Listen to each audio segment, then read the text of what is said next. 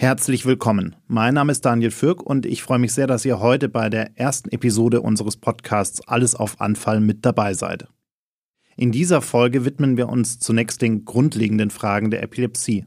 Wir sprechen darüber, was genau eine Epilepsie ist, was während eines Anfalls im Gehirn passiert und wie vielfältig die Symptome eines Anfalls sein können. Vor allem sprechen wir aber auch darüber, weshalb auch mit einer Epilepsie-Diagnose ein gutes Leben möglich ist.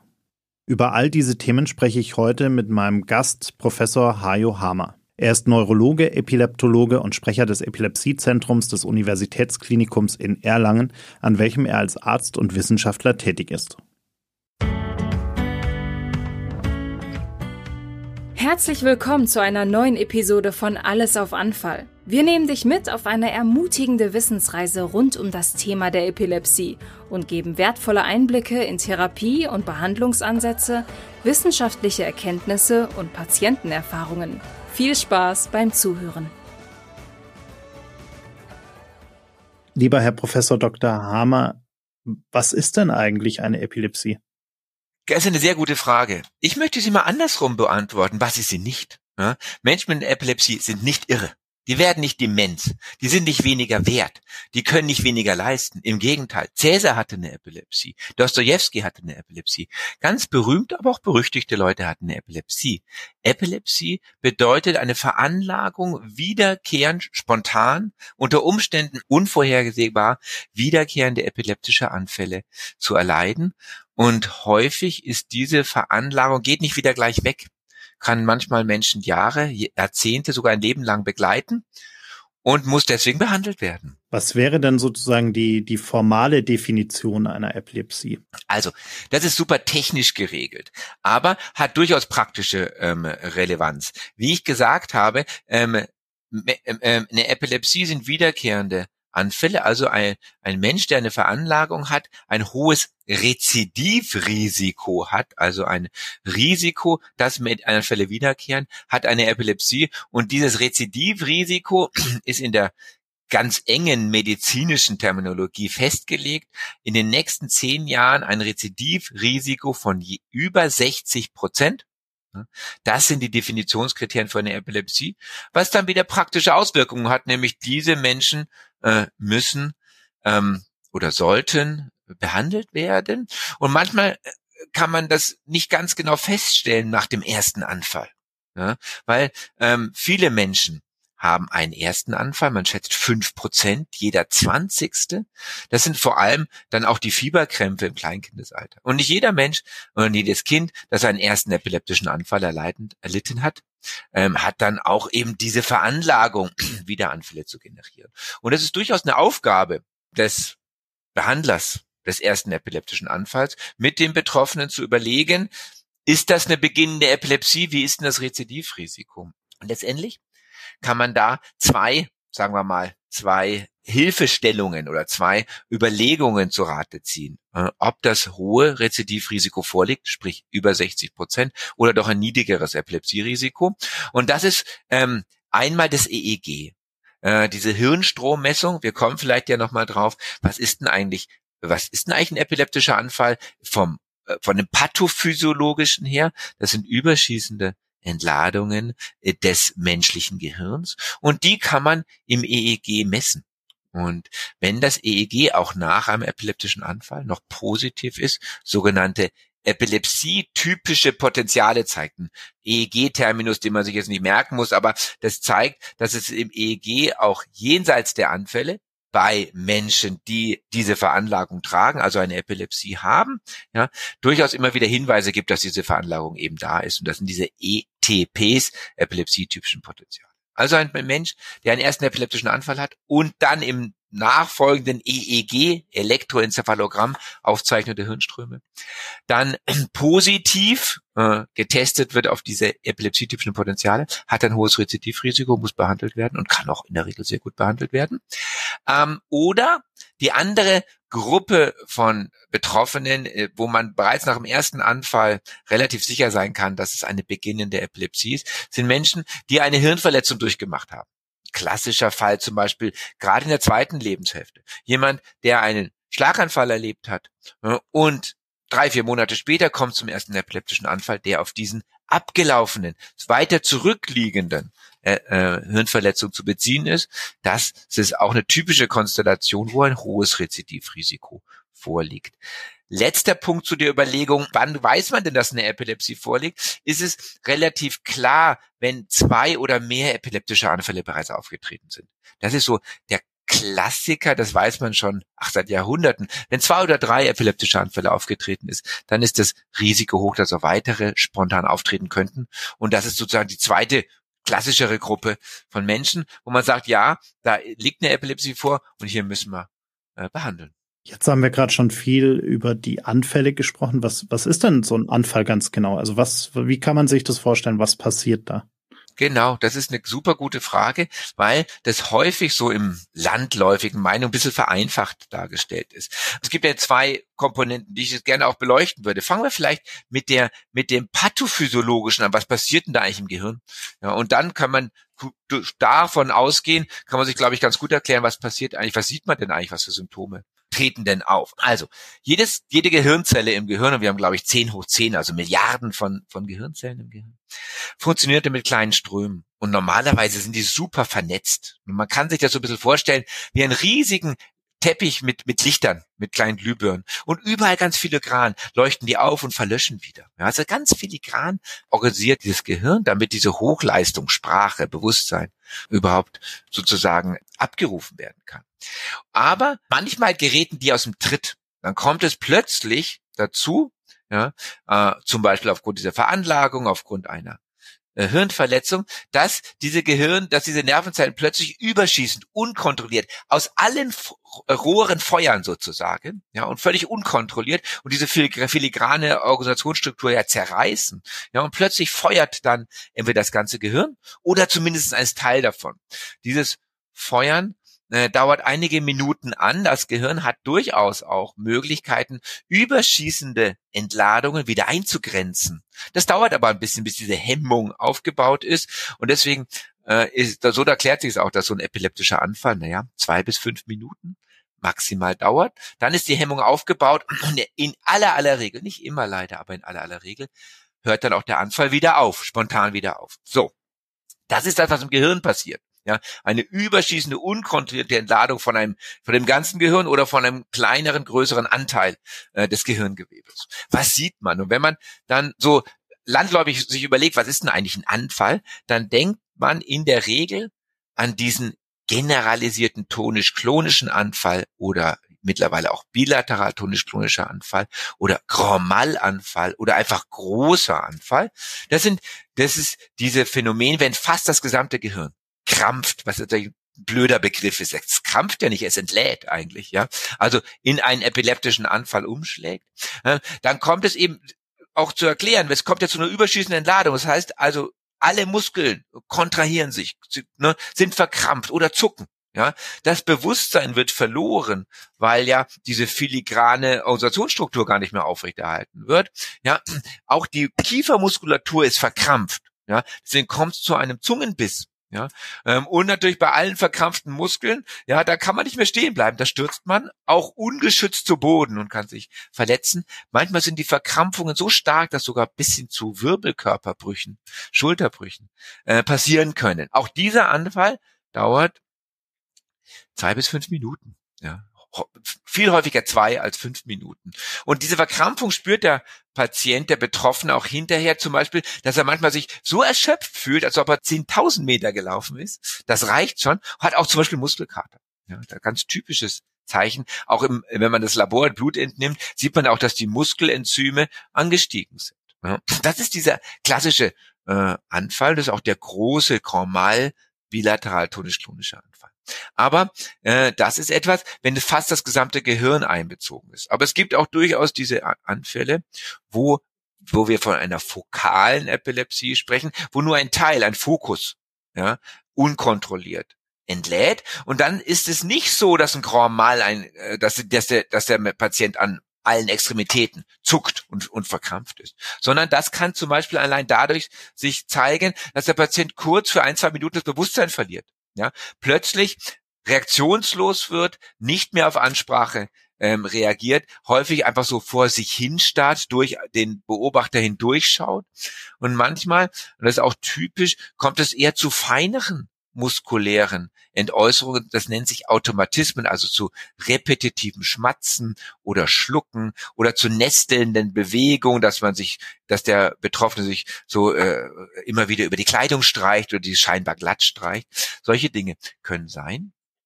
Und dann, wenn es noch kleiner ist, also wenn das, das Gebiet, das im Gehirn äh, betroffen ist, noch kleiner ist, ja, dann muss das Bewusstsein gar nicht verloren werden. Dann kann der Patient äh, plötzlich mh, hm, etwas sehen, was nicht da ist, etwas riechen, was nicht da ist, eine aufsteigende Übelkeit empfinden, wenn es in dem Magenzentrum ist, ja, äh, ohne dass er Bewusstsein verliert und das dann auch erinnern und auch berichten. Zwei Dinge nochmal dazu. Äh, das eine ist, diese Anfallsformen können auch ineinander übergehen, ne, weil diese epileptische Aktivität durchaus auch die mh, hm, Charakteristikum hat, die Eigenschaft hat, sich auszudehnen. Also es kann zunächst ein klassischer Ablauf eines epileptischen Anfalls im sogenannten Schläfenlappen, also der der Hirnteil, der sozusagen direkt oberhalb, unterhalb, äh, äh, oberhalb des Ohres im Gehirn liegt, ja, ist, dass man zunächst eine aufsteigende Übelkeit erlebt.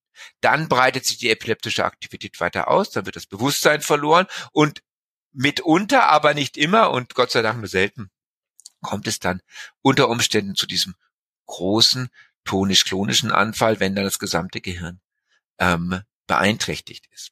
Aber äh, ich möchte auch ein Wort der Vorsicht sagen, denn nicht alles, was man riecht und nicht da sei zu sein scheint, ist ein epileptischer Anfall. Ja, und nicht alles. Ja, wenn man, ich kann auch, mir kann auch übel sein, ohne dass ich einen epileptischen Anfall habe. Also es ist nicht so, dass man jetzt auch äh, epileptische Anfälle sind im Großen und Ganzen selten. Ja, und viele Dinge passieren zwischen Himmel und Erden, Erde oder es kribbelt mal. Jeden kribbelt's mal. Jeder hat mal, wie schon gesagt, dass ich denke, ah, war da was? Habe ich da nicht was gehört oder gesehen? Das sind keine epileptischen Anfälle. Also da darf man durchaus auch die Kirche im Dorf lassen und sich nicht von jedem Symptom oder jener, jedem Eindruck, den man hat, gleich das Schlimmste vermuten. In aller aller Regel ist es das nicht. Aber auf der anderen Seite, um jetzt nochmal den Kreis sozusagen zu schließen, ja, die Symptome, die ein epileptischer Anfall machen können, ist bunt. Ja, und es ist nicht nur dieser Chromalanfall, sondern es sind einige Dinge, die dann auch passieren können. In aller Regel aber ist man gesund. Jetzt haben Sie über ganz viele äh, Dinge gesprochen, die da passieren können bei so einem Anfall. Was ist denn am Ende? Also ich wollte eigentlich fragen, wie gefährlich ist so ein Anfall eigentlich ja. tatsächlich? Aber je mehr Sie gesprochen haben, desto mehr ging meine Frage eher in die Richtung, was ist denn eigentlich gefährlicher? Der direkte Anfall, also das, was im Gehirn passiert, oder der Ausfall, der durch diesen Anfall äh, bedingt ist? Also dass ich stürze, ja. dass ich mich nicht mehr kontrollieren kann, genau. dass ich vielleicht mhm. mir irgendwelche äh, Knochen breche oder Muskelwirbel verklemme, wie auch immer. Also was ist denn eigentlich der, der gefährlichere Aspekt oder der schlimmere Aspekt? Also das ist eine super gute Frage, weil das viele Betroffene auch umtreibt und Angehörige umtreibt. Das erste ist, was ich bereits am Anfang erwähnt habe, und das habe ich deswegen auch erwähnt, weil es eben viele Menschen umtreibt. Wenn ein epileptischer Anfall im Gehirn abläuft, ja, ein Anfall macht erstmal nichts. Ja, man wird deswegen nicht dement. Man wird nicht irre. Ja, man kriegt kein Parkinson. Ja, man wird nicht sinnentleert und muss gleich seinen Beruf aufgeben. Über, über, überhaupt nicht. Ja, ähm, äh, ich sage immer der flapsige Vergleich, aber das ist natürlich flapsig und nicht wirklich ganz ernst gemeint ist. Ja, äh, wenn man ein Leben lang Fußball spielt und andauernd Kopfbälle macht, verliert man mehr Hirnzellen, als wenn äh, immer wieder mal ein Anfall auftritt. Ja, also da muss man echt keine Angst haben. Es ist schon so, wenn jahrzehntelang Anfälle gerade im Schläfenlappen auftreten, dann kann das Gedächtnis etwas leiden. Das berichten auch viele Betroffene. Ja, sie merken, dass das Wortgedächtnis äh, oder die Orientierung nicht mehr ganz so gut ist. Das stimmt. Das muss man auch ernst nehmen und muss man überlegen, was man dagegen macht. Aber nochmal, ein Demenz tritt deswegen nicht auf und man wird auch nicht irgendwie berufsunfähig. Aber das muss man ernst nehmen, das kann passieren.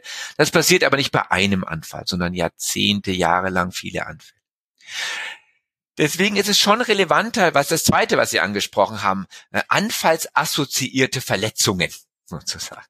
Ja, das ist ein Ding, was man ernst nehmen muss, aber was super selten ist. Ich sage immer, ja, das gibt es. Anfälle haben eine kleine dunkle Ecke. Die ist super dunkel, weil da echt manchmal echt was bis hin zu lebensgefährlichen Verletzungen passieren können, aber die ist auch super klein. Man muss jetzt nicht die Angst haben, dass nach äh, jedem Anfall irgendwas Starkes droht, ja, ähm, oder dass man nicht mehr aufwacht. Ganz im Gegenteil, 99,9 Prozent aller Anfälle gehen immer dramatisch einher. Ja, auch wenn man, mein Leben lang, was mache ich mein Leben, Berufsleben? Ich gehe morgens auf die Arbeit, so halb acht, acht, ich hole meinen Cappuccino und schaue mir Anfälle an im Video-EEG-Monitor. Ja? Und ich schaue mir auch die großen Anfälle natürlich an, weil im Video-EEG-Monitoring ist ja gerade das Idee, den Anfall zu analysieren, zu überlegen, ist das ein epileptischer, ist das kein epileptischer Anfall, wo kommt er her? Ganz, ganz wichtig. Und ich kann mich noch immer nicht ganz frei machen von der Dramatik, ja, die so ein großer Anfall mit sich bringt. Ja, das ist ein dramatisches Ereignis. Aber in 99,9 Prozent, ach, viel höher, ja, geht der glimpflich ab. Glimpflich heißt ja, Kopfschmerzen hinterher, Muskelkater. Die Zungenbiss tut super weh, besagen die Betroffenen. Aber keine Langzeitfolgen.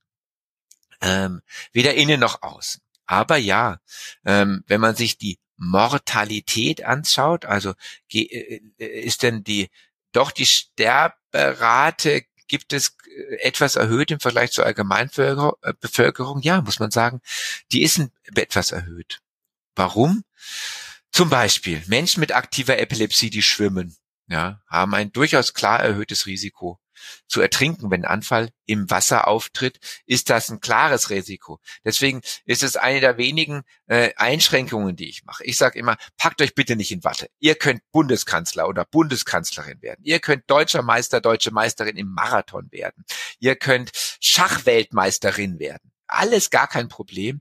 Gibt ein paar Dinge, die ihr vielleicht nicht machen müsst, ganz paar nicht schwimmen, nicht Tiefseetauchen, nicht Sportart mit super gefährlichem, äh, mit super gefährlichem Risiko, Fallschirmspringen, ja, Free Climbing, ja, aber sonst bitte Marathon, sehr gerne, ja, Volleyball, sch schlag sie alle weg, mach es, ja, gar keine Frage, das geht alles, ja, ähm, aber nichtsdestotrotz ja, gibt es diese kleine dunkle Ecke, äh, äh Arbeiten auf Leitern und Gerüsten, eines der Einschränkungen, die ja auch Menschen beruflich dann häufig haben. Klar, wenn ein Anfall auf einer drei Meter hohen Leiter passiert, die, der Mensch wird in diesem Anfall runterfallen. Ja, und dann ist es sozusagen einfach gesunder Menschenverstand, sich zu überlegen, was dann passiert.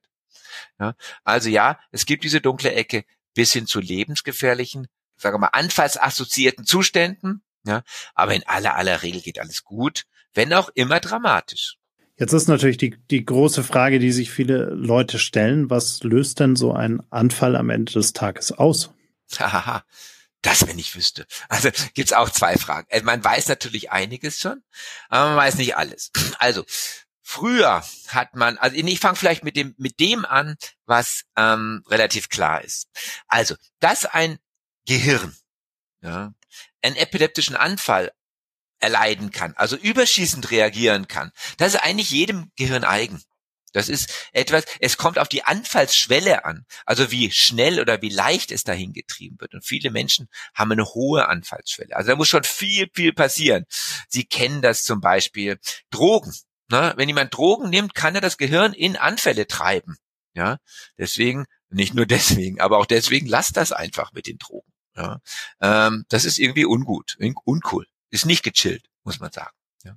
So, ähm, aber, aber es gibt Menschen, die eine Veranlagung haben, eine niedrige Anfallsschwelle zu haben. Das ist letztendlich ist es ein genetischer Hintergrund. Veranlagung ist ja letztendlich, ich kann gut singen, also ich persönlich kann ganz schlecht singen. Ne? Das liegt auf meinen Genen. Ja, ich würde gut singen können, aber meine Frau sagt immer, ach, lass das einfach, ja, weil ich kann es nicht. Ja, äh, das ist eine Veranlagung. Ich kann noch so sehr Gesangsstunden machen, dann werde ich vielleicht Medioker, aber sicher nicht gut.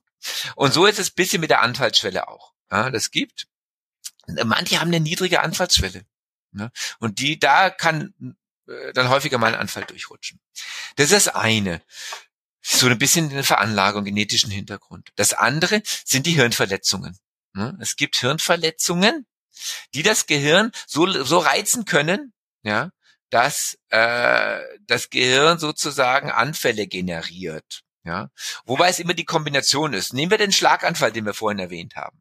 Ja, nach einem Hirninfarkt drei Prozent der Menschen entwickeln epileptischer Anfälle. Das liegt bisschen daran, wo der Schlaganfall passiert ist, wie groß er ist, aber auch eben wie die Anfälle, wie die Veranlagung ist. Wenn jemand bisher so eine schon etwas niedrige Anfallsschwelle hat und dann kommt noch eine Hirnverletzung dazu, dann gibt's die Epilepsie. Also es ist eine, häufig eine Kombination. Hirnverletzung auf der einen Seite, Veranlagung. Ja, das ist das eine.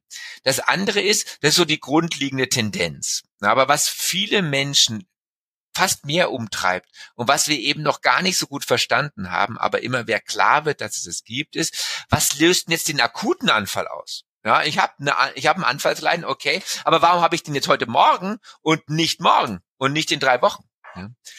Ach, und das ist noch gut, nicht ungut verstanden. Wir wissen mittlerweile relativ gut, dass die Anfälle bei dem einen oder, oder bei vielen Betroffenen zyklisch wiederkehren. Da gibt es so eine Woche, wo es ein hohes Risiko gibt und eine Woche, wo eine weniger oder Tage oder Monate. Denn die Dauer des Zyklus ist durchaus von Betroffenen zu Betroffener unterschiedlich. Das kann mal Tage, mal Monate oder Wochen, mal Jahre sein.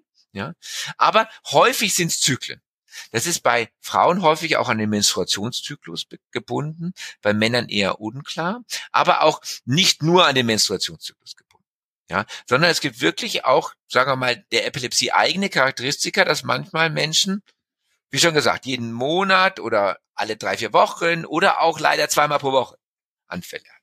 Das ist leider aber auch nicht so strikt, der Zyklus, dass man sagen kann, wow, jetzt, ähm, äh, weiß ich, heute wird sicher nichts passieren. Aber da geht ganz viele Forschung rein, um so eine Art so ein Risikoscore zu machen. Das kann man nämlich, wenn man die Gehirnaktivität, also das kann man in ganz kleinen wissenschaftlichen Studien, wo Elektroden direkt am Gehirn lagen, ja, ich muss auch sehr vorsichtig sein, das zu formulieren, weil es ist halt noch lang nicht eine Reifheit der Sicherheit, äh, dass man das jedem Betroffenen anbieten kann. Aber wenn man, manche Menschen haben äh, nicht in Deutschland, aber in Australien und in den USA gibt es wissenschaftliche Studien, wo Menschen monatelang mit Elektroden am Gehirn sozusagen versorgt worden sind. Und die, da hat man gesehen, da kommt man aus der Hirnaktivität so eine Art Risikoscore entwickeln. Das sagen, ja, jetzt ist ein hohes, eher heute ist ein Hochrisikotag und ähm, äh, irgendwann haben wir einen Niedrigrisikotag. Aber nochmal Vorsicht, das sind die Anfänge wissenschaftlicher Studien. Nicht alle Menschen haben Elektroden am Gehirn und wollen das auch nicht und sollen das auch nicht. Aber das, um so einen Ausblick zu zeigen, wahrscheinlich sind wir in 10 Jahren, 15 Jahre da weiter, zu, zu erkennen, was sind Hochrisikotage und was sind weniger oder äh, Tage mit einem geringeren Risiko. Jetzt haben Sie viel über die Veranlagung gesprochen. Äh, wenn jetzt so der der kleine versteckte Hypochonder in mir ja. da hochkommt. Haben Sie den? Ja, selten. Aber wenn, der, wenn der ich, sich, den. den. wenn der sich mal melden würde und sagt, na ja, genetische Veranlagung, da könnte ja, ich ja jetzt ja. mal äh, das versuchen herauszufinden vorab. Ja. Also gibt's die Möglichkeit oder ist es überhaupt sinnvoll, äh, da sich mal anzuschauen, mhm. wie die eigene Veranlagung da so aussieht, auch wenn man noch keinen Anfall hatte? Überhaupt nicht. Das lassen Sie. gibt ein paar Gründe dagegen. Also es gibt, ähm, also die Genetik in der Epileptologie nimmt, wird mehr. Ja, und wir werden auch, denke ich, in den nächsten fünf bis zehn Jahren bei sel ganz seltenen Epilepsien, ja, auch eine, ich glaube ich, eine genetische Therapie sehen. Aber jetzt auf gar keinen Fall. Aber ich habe deswegen ganz bewusst von Veranlagung und genetisch gesprochen, weil es ist eben nicht so, dass Erstens, wir alle Gene kennen.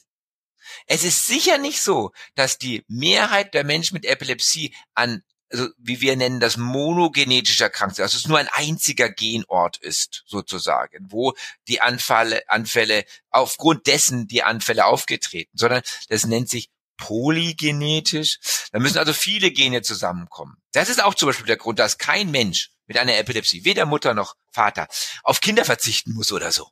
Ja, ne, da gibt das in der Regel das Risiko nicht viel weiter oder gar nicht weiter. Ja, weil Sie wissen ja, äh, dass man als ein Elternteil nur die Hälfte der Gene weitergibt, ja, und wenn wir reden, dass, was ich weiß nicht, ein halbes Dutzend Gene zusammenkommen müssen oder Veränderungen zusammenkommen müssen, man weiß weder die Anzahl noch die genaue Lokalisation, ähm, dann ist doch, ist klar, dass man gibt eben nur drei dieser acht Gene weiter und die fünf müssten vom Partner, vom Partnerin kommen. Das tut's ja in aller Regel nicht. Ja, auch wenn zwei Menschen mit Epilepsie heiraten, ja, auch dann müssen sie keine Angst haben, weil es nicht unbedingt die gleichen, die Gene sind, die gefordert sind sozusagen. Ja, also bitte nicht ähm, äh, sozusagen äh, das falsch verstehen, dass es dann keine Kinder mehr möglich sind, dass keine Familie. Blödsinn. Die können so viele Kinder kriegen, die wir, ja, wie wir wollen. Wir brauchen Kinder, braucht dieses Land. Ja, ähm, ich werde älter, ich bin gehe bald in Rente. Ja, ich brauche den Sozialvertrag sozusagen. Ähm, aber auch nicht nur deswegen, sondern da eben wirklich das gut trennen. Ja, was ist wirklich biologisch, genetisch, äh, was, welches Wissen haben wir, aber welche praktische Konsequenz? Es ist nicht so, dass Sie sich genetisch testen können, weder wenn Sie betroffen sind, noch wenn Sie nicht betroffen sind. Und jene, jeweils diese ganz seltenen klar monogenetischen Epilepsien, ich nenne mal ein Dravet-Syndrom zum Beispiel, sind super selten, ähm, gehen häufig mit einer geistigen Behinderung einher, aber nicht immer. Ja, und da kann man durchaus testen. Ähm, und es wird durchaus in verschiedenen Konstellationen auch eine genetische Testung mehr werden. Aber es, wir sind weit davon entfernt, dass wir so ein Screening machen können. Ja, und, und das ist auch nicht sinnvoll derzeit jetzt. Wenn wir jetzt jemanden haben, der äh, den ersten Anfall hat oder auch schon mehrere Anfälle hat, äh, wie, wie behandle ich denn eine Epilepsie? Also welche ersten Schritte mache ich denn, wenn ich die ersten, äh, ja, wenn ich das erste Mal einen Anfall erlebt habe? Äh, was, was ist das Erste, was getan werden sollte und wie, wie sieht dann so eine Behandlung auch mittel- bis langfristig aus? Also, sehr gute Frage. Und wir, das wäre ja alles so, so ein akademisches Dodoku, wenn wir sagen, der hat eine Epilepsie, wir können nichts tun. Doch wir können was tun, wir können viel tun. Und die Erfolgschancen sind gar nicht schlecht. Noch nicht bei 100 Prozent, leider noch bei weitem noch nicht. Aber ich fange mit der guten Nachricht an. Zwei Drittel aller Menschen, die eine Epilepsie erleiden, da in, bei diesen Betroffenen kann Anfallsfreiheit erreicht werden. Zwei Drittel. Ja, das ist eine gute Zahl. Noch nicht gut genug, aber doch eine gute Zahl. Ist ein Betroffener da, der einen ersten oder einen zweiten, dritten epileptischen Anfall erlitten hat, muss eine Diagnostik her. Ja, das heißt, da muss ein kundiger Behandler, Behandlerin her, die sagt, okay, wir hören uns das mal an, sind es überhaupt epileptische Anfälle? Auf der einen Seite, wenn ja, EEG, MRT, ja, und dann überlegen wir uns, welche Art von Epilepsie vorliegt, denn es gibt zig, 50 plus verschiedene Untergruppen. Es gibt zwei große Gruppen, die sich dann weiter aufteilen. Es gibt die generalisierten und die fokalen Epilepsien. Aber ähm, man muss sich also erstmal ein bisschen überlegen, welche Art von Epilepsie und dann ist, und solange mein Berufsleben dauern wird, und das dauert noch weit über zehn Jahre, ähm, äh, ist, sind die Medikamente, ja, die antikonvulsive, Antiepileptika. Da ist vielleicht so ein bisschen auch ganz interessant. Äh, die Namen ändern sich andauernd. Ja. Früher hießen diese Medikamente Antiepileptika, also Medikamente, die Anfälle verhindern. Ähm, Antiepileptika heißen die aber nicht mehr, weil die gar nicht antiepileptisch wirken. Die wirken, die, die, die, die, das ist vielleicht auch ganz wichtig zu verstehen oder zu wissen. Die behandeln die Veranlagung gar nicht, ja, ja, sondern die unterdrücken die Anfälle, was dann schon okay ist, ja, kein Anfall mehr ist ja gut, ja, aber die Neigung dazu, ja, die Anfallsschwelle wird gar nicht verändert. Ja, sie unterdrücken die Anfälle. Ja, deswegen hießen die dann antikonvulsiver, aber konvulsiv heißt ja krampfen, aber wie wir vorhin gehört haben, ja, ähm, ist nicht jeder Anfall, geht nicht an jeder Anfall mit Krampfen oder motorischen Äußerungen her. Deswegen sind die englischsprachigen äh, Literatur, englischsprachigen Behandler dazu übergegangen, nicht mehr Anti-Epileptic Drugs zu, äh, zu nennen, sondern Anti-Seizure Medication. Seizure ist der englische Ausdruck für Anfall. Im, im, im britischen Englischen heißt auch Fit, aber im in der meisten Literatur nennen die Seizures, also Anti-Seizure-Medikamente, also Anti-Anfallsmedikamente. Und deswegen wird es wahrscheinlich in Deutschland so langsam sich in den medizinischen Kreisen durchsetzen, von anfallsupprimierender Medikation äh, zu, ne, zu, zu sprechen. Was okay ist, ist erstmal ein bisschen ein, ein Wortungetüm, aber wir Mediziner sind ja äh, sozusagen die, die, die Kreuzworträtsler vor dem Herrn. Ja, äh, je länger das Wort, desto klüger empfinden wir uns.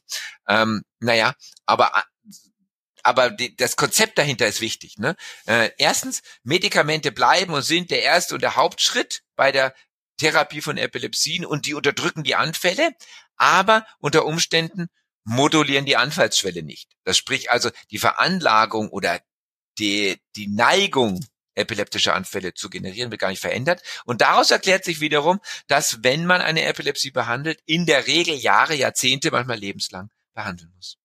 Hm, meine ganz praktische Frage. Wenn ich jetzt erlebe, dass in meinem Umfeld, äh, auf der Straße, auf einer Veranstaltung, auf wie auch immer, wenn ich miterlebe, dass jemand einen Anfall hat, ja. äh, unabhängig jetzt davon, dass ich den Rettungswagen wahrscheinlich rufe, was, was kann ich denn eigentlich tun? Erste Hilfe im Anfall.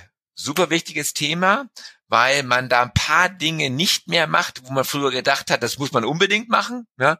äh, aber es auch echt in Wasser mit Wasser gekocht ist, was man machen sollte. Also, wir fangen an. Nehmen wir mal an, es kommt zu diesem Grand Mal-Anfall, zu diesem großen tonisch-tonischen Anfall. Der Patient, die Betroffene, wird stürzen. Ja, und dort äh, während des Anfalls zwei Minuten das Atmen auch aufhören. Ja, erstens nicht festhalten. Ja, das ist eine der um das alte und flapsige Wort und vielleicht nicht der, der Krampf, diese motorischen Äußerungen laufen ab. Ja, die kann man nicht unterbinden, indem man festhalten. Im Gegenteil, wenn Sie den dann festhalten, dann erhöhen Sie ja den Druck auf die Knochen und Muskeln dadurch, weil er spannt sich ja dann dagegen an. Das kann dann eher noch eher zu Verletzungen führen, sondern im Gegenteil eher, ja, die motorischen Entäußerungen so lassen, eher das Umfeld, ja, eher das Umfeld äh, vor, von Gefahrensituationen freien. Also wenn dann ein Glas runtergefallen ist oder so, ja, ne, dann die Scherben beiseite. Ja, wenn der Kopf dann andauernd auf den Boden aufschlägt, weil er auch zuckt, ja, irgendwas drunter legen. Vielleicht schon, wenn ein Hemd, Krawatte, das wird ja seltener, die Krawatte lösen, damit das, ne, da jetzt nicht, dass sich in die Krawatte wickelt oder solche Dinge. Ja, und sonst, und auf die, wenn das irgendwie geht, sagt man ja immer, aber ich glaube, das geht eigentlich in der Regel nicht. Auf die Uhr schauen, also schauen, wie lange das der Anfall dauert. Aber in dieser Situation, glaube ich, manche Angehörigen schaffen das, die dann schon erfahren sind und viele Anfälle miterlebt haben, aber in der Regel schafft man das nicht. Ja, so. Ja, und dann einfach letztendlich abwarten, bis diese Entla diese muskulären Entäußerungen aufhören und die hören nach zwei bis fünf Minuten wieder auf und dann bitte relativ rasch oder sehr sofort in diese stabile Seitenlage legen, damit ähm, wenn eben in der Mundhöhle sich äh, Speichel oder Blut oder auch vielleicht manchmal Erbrochenem angesammelt hat, dass der abfließen kann und die äh, Luftwege frei bleiben. So. Da war es eigentlich schon in aller Regel sozusagen, dass sie reanimieren müssen oder die Atmung dann nicht von alleine wiederkommt. Das ist super, super, super, super selten. Das ist eigentlich gar nicht zu erwarten und in der Regel wir müssen es auch nicht machen, sondern wenn sie dann äh, diesen Menschen so, na, dann ist er dann nach dem Anfall ja häufig noch bewusstseinsgetrübt, der Betroffene, die Betroffene, dann werden sie nicht umhin kommen, auch den Notarzt zu holen ja, dass der Notarzt dann kommt äh, und dann sich ärztlich um diesen Patienten, die Patientin kümmert. Wenn ein kleinerer Anfall aufgetreten ist, das heißt, es kommt zu einer Bewusstseinstrübung, zwei Minuten reagiert der Mensch nicht, aber stürzt gar nicht, sondern schmatzt oder oder oder es ist einfach nur kurz bewusstlos, ja. Und hinterher ist dann häufig gerade bei älteren Menschen tritt so eine Verwirrtheit, so eine Unruhe ein für 10, 15 Minuten. Plötzlich geht der Patient zum Beispiel äh, äh, rennt los, nicht rennt, aber läuft los und ist und ist äh, offensichtlich verwirrt. Ja, das dauert nicht lange, das dauert 10, 15 Minuten, manchmal kürzer. Ja, da heißt es den Patienten zu begleiten. Ja, nicht festhalten. Ja, weil manchmal dann unwirsch wird. Ja, er ist ja noch gar nicht geordnet bei sich. Aber dann, wenn er dann eben beim beim Aldi oder wo auch immer dann die Gurkengläser rausräumt, dann soll er sie rausräumen. Dann räumen wir sie halt wieder rein. Mein Gott, ja. Ähm, oder das Mehl oder so. Alles gut. Nach fünf Minuten ist alles wieder vorbei natürlich schon, wenn er jetzt auf die Straße, der Betroffene, die auf die Straße rennen will oder in Gefahrenzonen will oder so oder ja plötzlich, ich weiß nicht, Feuerzeuge anmacht oder so, dann durchaus schauen mit etwas ja Geschick sozusagen aus diesen Gefahrenquellen wegzulotsen, aber nicht nicht festhalten oder so. Die sind, die, da werden Menschen manchmal unwirsch und unruhig und und und und, und wehren sich sowas. Ja, wenn der Patient, die Betroffene, der Betroffene dann wieder voll bei Bewusstsein ist und sie den Eindruck haben, dass er jetzt wieder geordnet ist und, und, und, und, dann kann man viele Menschen fragen. Ne? Und dann noch kein Notarzt gerufen muss, weil, weil die Dramatik noch gar nicht so da war. Fragen, äh, sollen wir für dich einen Arzt rufen? Ja, ist es gut jetzt, dass da Mediziner kommt? Und dann darf dieser Mensch auch selber entscheiden. Ja, wenn Sie den Eindruck haben, dass er wieder geordnet und voll bei Bewusstsein ist. Denn viele oder Betroffene, die ja mit einer aktiven Epilepsie immer wieder Anfälle leider erleiden, ja, die berichten, ach, das ist manchmal so nervig, ja. Ich wollte runtergehen, eine Pizza holen für meine Freundin holen und wir haben gerade uns den Netflix gekauft, ja, ja. Und dann kommt der Notarzt, nimmt mich mit, der bringt mich ins Krankenhaus bringen, da warte ich drei Stunden und am Ende muss ich über Nacht bleiben, ja. Und meine Freundin sitzt da und muss den äh, Star Wars ohne mich anschauen. Das ist echt blöd, ja. Hat mir den Abend verdorben, ja. Lass das, ja. Ähm, und ich habe eh nächste Woche bei meinem Behandler, Behandlerin einen Termin, dann muss er auch nicht zum Arzt, ja. Wichtig ist, Hemmschwelle ist niedrig, Notarzt zu rufen, ja. Und aber wenn alles wieder klar erscheint, dann darf dieser Betroffene auch selber entscheiden, ja, wie er das gerne weiter hätte. Und das ist das, was man machen soll. Was soll man nicht machen? Ja? Man soll nichts in den Mund schieben. Ja? Die Verkrampfung ist bereits getan. Sie schieben ihren Mund, ihren Finger in den Mund, ist der Finger ab. Hm? Was soll man machen? Ja? Der beißt zu. Ja? Äh, wenn Sie ein Beißkeil, ein Kuli, ein Schlüssel, ich weiß nicht, was schon alles in diese Münder geschoben worden ist, ja, dann wird unter Umständen die Zunge noch weiter nach hinten geschoben und die Luftwege werden eh verlegt. Und nochmal, der Zungenbiss passiert am Anfang, ja. Deswegen, das machen, ist, ist nicht mehr artgerecht. Sie schieben einfach nichts mehr in den Mund, ja. Ähm, und lassen den Mund Mund sein. Das sollte man nicht machen. Nicht festhalten sollte man nicht machen. Nicht versuchen, den Patienten aufzurichten, wenn er eh gar nicht aufstehen will. Liegen ist gut. Liegen macht Spaß. Ähm, äh, obwohl ich das nicht flapsig meine, weil die Menschen mit Epilepsie natürlich nicht, äh, nicht gewollt sich hingelegt haben. Sie haben gerade schon gesagt, man, man sollte, wenn es denn irgendwie möglich ist, äh, mal auf die Uhr schauen, wie lange dieser, dieser Anfall dann auch wirklich dauert. Warum macht es Sinn oder was, was bringt diese Information? Es bringt zwei Dinge sind es eigentlich. Also einmal, es gibt ja wohl auch einen epileptischen Notfall. Der ist auch super selten. Der nennt sich Status epilepticus. Nämlich dann, wenn ein epileptischer Anfall nicht wieder aufhört. Ja, ähm, äh, und dann länger als fünf bis zehn Minuten dauert, dann ist zwingend der braucht der Patient ein Notfallmedikament, in der Regel ein Benzodiazepin, dann muss der Notarzt her. Ja, es gibt seltenere Fälle mittlerweile auch, wo sogenannte Benzodiazepin von sogenannten Laien, das sind gar keine Laien, das sind geschulte und kundige und kompetente in der Regel Angehörige auch verabreicht werden kann, zum Beispiel durch Träufeln einer Substanz in die Mundhöhle, ähm, äh, bei Anfallsserien oder bei Status epilepticus. Aber wenn Sie jetzt ohne Kundigkeit sozusagen über die, äh, die Charakteristika dieses äh, Betroffenen äh, dazugerufen werden und der Anfall nach fünf Minuten nicht aufhört, dann muss der Notarzt zwingend her. Dann droht ein Status epilepticus, also ein Anfall der nicht wieder von spontan äh, sistiert, nicht wieder spontan aufhört und da muss dann der Notarzt her. Das ist das eine. Vielleicht noch zwei andere Dinge dazu. Nach einem Grand Mal-Anfall, ja, ist der Patient ja häufig, dann hört das Zucken auf und er ist noch nicht wieder bei Bewusstsein. Ne? Das, früher hieß es auch mal Terminalschlaf, dann kann so sein, dass über Stunden der Patient noch Schlafbedürfnis hat und so weiter. Ja, und das ist durchaus die postiktale Phase, die Phase nach dem Anfall ja, zu der eine Bewusstseinstrübung durchaus auch immer wieder dazugehört. Und das ist eben nicht dann aber der weitergehende Anfall. Das heißt also, das ist nicht ein Status epilepticus. Ja, das muss man durchaus unterscheiden. Ähm, die iktale, die Anfallsphase, die mit bei einem Graumalanfall mit motorischer Entäußerung geht, die dann beendet ist und eine postiktale, eine Nachanfallsphase übergeht, wo das Bewusstsein erst langsam äh, wieder erlangt. Das zweite ist, wo wir noch gar nicht gesprochen haben, äh, und das durchaus vielleicht sogar eine eigene Folge ist, äh, Podcast-Folge ist, weil es da viele Aspekte gibt, die man beleuchten kann und die vielleicht wert sind, äh, äh, äh, zu diskutieren ist. Es gibt durchaus ja auch andere Erkrankungen, die Anfälle machen, die aber gar nicht epileptischer Natur sind. Und eine der Hauptdifferentialdiagnosen, eine der Haupt äh, äh, Erkrankungen, die Anfälle machen können, die ganz ähnlich manchmal aussehen können, sind sogenannte psychogene oder dissoziative Anfälle, also psychische, aus, der, aus einer psychiatrischen, psychischen Stresssituation heraus. Das ist durchaus ein bisschen zu vereinfachend, das müsste man eben ein bisschen vertiefen.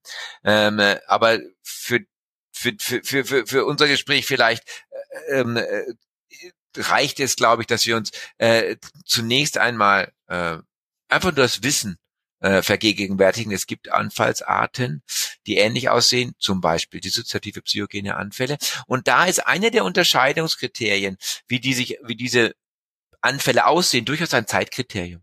Menschen mit dissoziativen und psychogenen Anfällen leiden unter Anfällen, die viel, viel länger, in ganz häufig länger als fünf bis zehn Minuten, manchmal 20, 25 Minuten gehen, äh, dauern, leider. Und das ist zum Beispiel auch ein Kriterium, wo nicht das einzige und auch vielleicht gar nicht das hauptsächliche, aber auch eben ein Kriterium, an denen dann in der Nachzeit, in der diagnostischen Zeit dann sozusagen sich äh, der Betroffene, der, die Betroffene und der Behandler und die Behandlerin sich überlegen können, welche Art von epileptischen oder welche Art von Anfällen eigentlich da auftreten. Vielleicht noch eine Frage zum Alter es gibt ja ganz viele Krankheiten, die man irgendwie entweder im Kindesalter schon hat oder dann äh, ja sich sicher sein kann, dass man sie vielleicht nicht mehr bekommt, wenn man älter ist. Wie ist das denn bei Epilepsie? Also gibt es da sowas wie ein Altersfaktor, dass man sagt, na ja, die allermeisten Patienten bekommen dann eher schon recht früh im, im Lebenszyklus quasi ihre Anfälle oder ist es eigentlich vollkommen unabhängig vom Alter? Also kann eine Epilepsie mit 80 genauso häufig auftreten wie mit 18 oder gibt es da Unterschiede? Es gibt Unterschiede, aber kein Lebensalter ist davor gefeit, Epilepsien zu generieren oder, oder dass dort in diesem Lebensalter an, äh, epileptische Anfälle auftreten. Früher hat man gedacht, Epilepsien ist eine Kindeskrankheit. Nur wenn man erstmal jenseits der Pubertät ist, ist alles gut. Das ist nicht so. Es ist schon so, dass ähm, im Frühkindesalter ja, ein, Alt, ein Gipfel der Häufigkeit auftritt. Ja. Viele Epilepsien manifestieren oder beginnen im kindesfrühen Jugendalter. Ja. Aber wie gesagt, auch Erwachsene im mittleren Alter ja, sind nicht davor gefeit. Und je älter der Mensch wird, desto höher steigt das Risiko äh, wieder, eine Epilepsie zu entwickeln. Das liegt daran, dass im Kindesalter häufig diese Epilepsien, wo die Veranlagung so eine große Rolle spielt, sich manifestieren. Ja, also wenn das Gehirn anfängt auszureifen, dass dann die Epilepsien starten. Und in der zweiten Lebenshälfte liegt es daran, dass leider häufig eben das Gehirn nicht ohne Verletzung durchs Leben geht, sozusagen. Ja, und dass da diese Verletzungen ähm, doch zu einem gewissen Teil ähm, dann die Epilepsien auslösen. Das mag ein Schädelhirntrauma, das mag eine Gehirnhautentzündung, das mag ein Schlaganfall oder auch manchmal Tumorleiden sein. Hm, so gesehen ist es ein bisschen die, die unterschiedlichen Arten, ja, manifestieren sich zu unterschiedlichen Lebenszeiten unterschiedlich häufig ne, mit zwei Gipfeln, der, der alte, der ältere Mensch und der jüngere Mensch, aber äh, prinzipiell kein Lebensalter ist davor gefeit. Aber vielleicht das noch von meiner Seite aus. Äh, wie ist denn die Häufigkeit insgesamt? Wir hatten ja zu Beginn unserer Unterhaltung, hatte ich immer erwähnt, fünf Prozent aller Menschen haben einen Anfall in ihrem Leben. Aber nur ich, ich stögere gerade, weil ich nicht genau weiß, welche Zahl ich Ihnen sagen soll. Aber es ist ungefähr ein Prozent. Also 0,5 bis ein Prozent aller Menschen, das ist jeder Hundertste, ja, oder jeder Hundertste bis jeder Zweihundertste Mensch, ja, leidet unter einer Epilepsie. Man sieht es ihm nicht an und Gott sei Dank ist gesund und erfolgreich und alles ist gut, ja, äh, mit vielen Kindern. Aber eben ab und zu treten Anfälle auf. Also jeder Hundertste oder jeder Hundertste bis jeder Zweihundertste Mensch hat eine Epilepsie in äh, auch in, sagen wir mal, äh, in entwickelten, industrialisierten Ländern. Das ist durchaus etwas häufiger in gerade so in afrikanischen Ländern, weil da die Hirnentzündungen ja, äh, ähm, durch Parasiten, durch Bakterien häufiger sind und deswegen auch diese symptomatischen Epilepsien aller Wahrscheinlichkeit nach häufiger sind als bei uns in unseren Breitengraden. Vielleicht noch eine abschließende Frage. Wir hatten vorhin schon über die Behandlungswege und den, den äh, quasi den, die Laufzeit der oder die Entwicklung der Behandlung gesprochen. Ist denn eine Epilepsie theoretisch heilbar? Also ist es so, dass, dass es, äh, dass man Patienten sagen kann, es gibt da eine Chance, eine Epilepsie wirklich vollständig zu heilen? Ja, absolut. Absolut, absolut, absolut, absolut. Ähm, zwei Drittel aller Menschen äh, wird Anfallsfreiheit erreicht. Ja. Und dann ist es fast manchmal ein bisschen, wie wir sagen, akademisch zu überlegen, ob geheilt ist oder nur eine Anfallsunterdrückung da ist.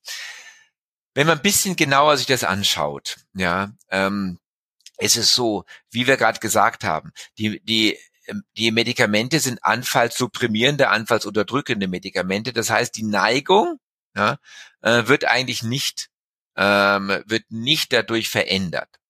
Es gibt durchaus Epilepsien, die ausheilen. Ja, äh, das ist da leider seltener, aber wo dann irgendwann die Medikamente abgesetzt werden können, weil die Neigung ja nicht mehr da ist. Ähm, das sind durchaus die Epilepsien auch mit dieser Veranlagung, ja, die nur während einer gewissen Reifezeit des Gehirns auftreten.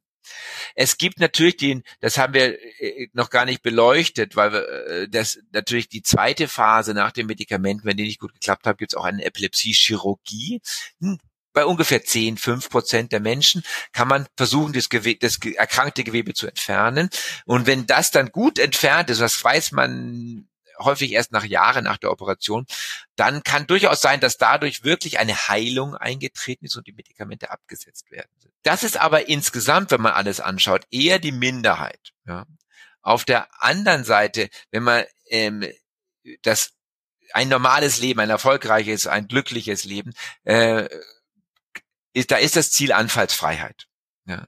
Und dem, für manche Menschen ist das wichtig, für viele Betroffene nicht so wichtig, ob das jetzt mit oder ohne Medikamente erreicht werden, ist schon auch eine gute Frage und, und auch eine wichtige Frage, aber nicht die alles entscheidende Frage. Ja, wenn jemand eine Pille am Tag nimmt, ja, oder zwei am Tag äh, und dadurch nie mehr Anfälle hat, ähm, ist das super gut für viele Patienten und Betroffenen.